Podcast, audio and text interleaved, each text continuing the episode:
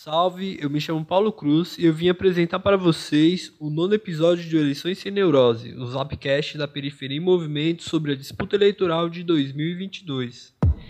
E o que você achou do resultado da votação no último domingo, dia 2 de outubro?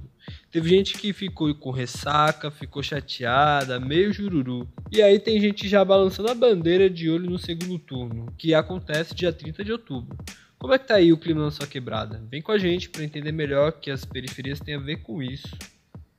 Bom, a essa altura você já está sabendo que vamos ter segundo turno, né, para as eleições de presidente da República. As pesquisas até apontavam para a possibilidade do Lula ganhar logo no primeiro turno, mas não deu. O candidato do PT terminou a votação no domingo com 48% dos votos, algo em torno aí de 57 milhões em todo o Brasil. E Bolsonaro ficou bem acima do previsto, com 43% dos votos válidos e 51 milhões de votos. Isso porque muita gente que ainda estava indecisa ou pensando em votar no Ciro ou outras candidaturas acabaram mudando voto de última hora. Significa que as pesquisas estavam erradas? Não. Só revela que ali na frente da urna uma pessoa vai tentar votar em quem ela acha que tem mais chances de ganhar, ou então de barrar aquele candidato que ela não quer que vença, né? É o tal voto útil. Pois é. E você também deve ter visto uns mapas que mostram que a votação foi diferente em todo o país. O Lula, por exemplo, ganhou em 14 estados, todos na região do Nordeste, é, alguns no Norte e Minas Gerais, que fica no Sudeste.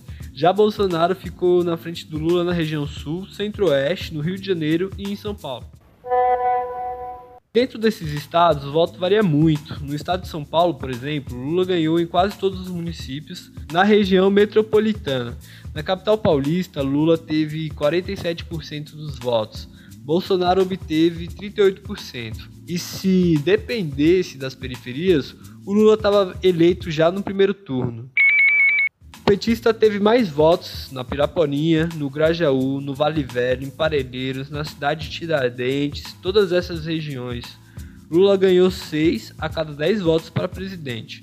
Teve muitos votos também no Capão Redondo, Guaianazes, em Perus e no São Luís, onde Lula teve mais de 55% dos votos. Haddad, que é candidato do Lula para o governo do estado, também foi mais votado nas periferias de São Paulo e também teve mais que metade dos votos no Grajaú, na cidade de Tiradentes, em Parelheiros, no Vale Velho, em Piraporinha e em outras regiões da cidade. Surpreendentemente, quem ficou em primeiro lugar no estado todo foi Tarcísio Freitas, que é o candidato indicado pelo Bolsonaro, né? Tarcísio teve 44% dos votos, e vai para o segundo turno com Haddad, que teve em torno de 32%. Quem ficou de fora? Rodrigo Garcia, atual governador, que teve 18% dos votos. Isso significa que depois de 28 anos no poder, o PSDB vai largar o governo do estado. Finalmente, né? E o que acontece agora? Tanto na disputa para presidente quanto para governador, os candidatos vão buscar apoios entre quem foi derrotado para tentar conquistar mais votos, né? É, o tamanho das bancadas eleitas tem um peso importante, porque são pessoas que tiveram votos e podem mobilizar mais gente para essas candidaturas. Lembra que falamos delas nos últimos episódios? Para você ter uma ideia, o PL do Bolsonaro vai ser o maior partido da Câmara dos Deputados no ano que vem. Serão 96 deputados federais, gente que ganhou em São Paulo, como o filho dele, Eduardo Bolsonaro, o Tiririca, o ex-ator da Malhação Mário Farias com o PP de Paulo Maluf e os Republicanos, que é a Igreja Universal. A base dos partidos que apoiam Bolsonaro vai ter 181 representantes na Câmara. PL também ganhou mais oito pessoas no Senado, inclusive o astronauta Marcos Pontes que foi eleito em São Paulo. O PT do ex-presidente Lula também cresceu e vai ter 66 pessoas na Câmara ano que vem. Com todos os partidos que apoiam Lula hoje, a base dele vai ter pessoas como Guilherme Boulos, que foi eleito com um milhão de votos em São Paulo, e Erika Hilton, que fez história por ser a primeira leva de travestis que está indo para Brasília. Hudson de Guajajara, líder indígena que também foi eleito. Infelizmente, teve muita candidatura que representa os interesses das periferias que acabou ficando de fora.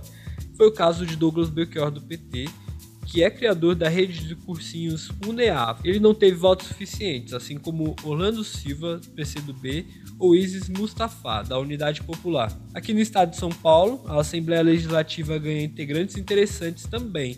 Os mais votados foram Suplicy e Gianazzi. E logo na sequência vem a bancada feminista, um bonde de mulheres pretas que teve mais de 250 mil votos. Outro bonde é eleito o Movimento Pretas, com mais de 100 mil votos. Ediane Maria também vai virar deputada estadual. A lista é grande e tem muito ex-policial e digital influencer famosinho no Instagram também. Lá no nosso site a gente faz uma análise desses resultados. Acesse periferiaemmovimento.com.br.